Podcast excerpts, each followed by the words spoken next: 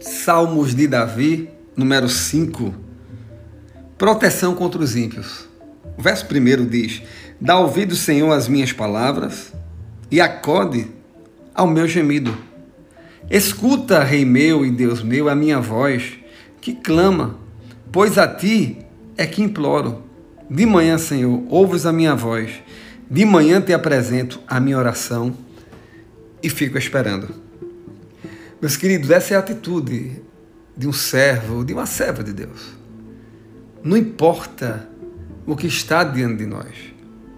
Muitas vezes nós somos impedidos até de ter uma boa noite de sono, já pensando no problema do dia seguinte. O salmista ele diz: Olha, não importa o quão árduo, né? o quão difícil possa aparentar ser esse novo dia. Não importa, porque eu de manhã eu sei que o Senhor ouve a minha voz. Por isso que o salmista no verso 3 diz: De manhã, Senhor, ouves a minha voz, de manhã apresento a minha oração e fico esperando. O salmista esperava em Deus.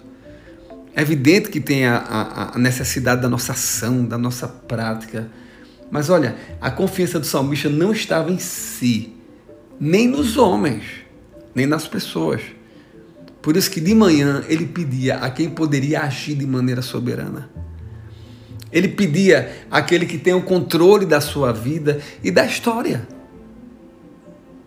Meu querido irmão, minha querida irmã, de manhã, logo de manhã, independente da sua ansiedade, da dificuldade que o seu dia aparenta ser ou que será, entregue ao Senhor a sua vida.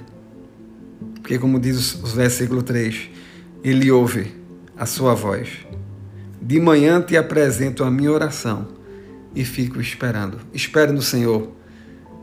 Certamente a sua vitória, né, a sua caminhada vai ser muito abençoada pelo Deus a quem nós servimos.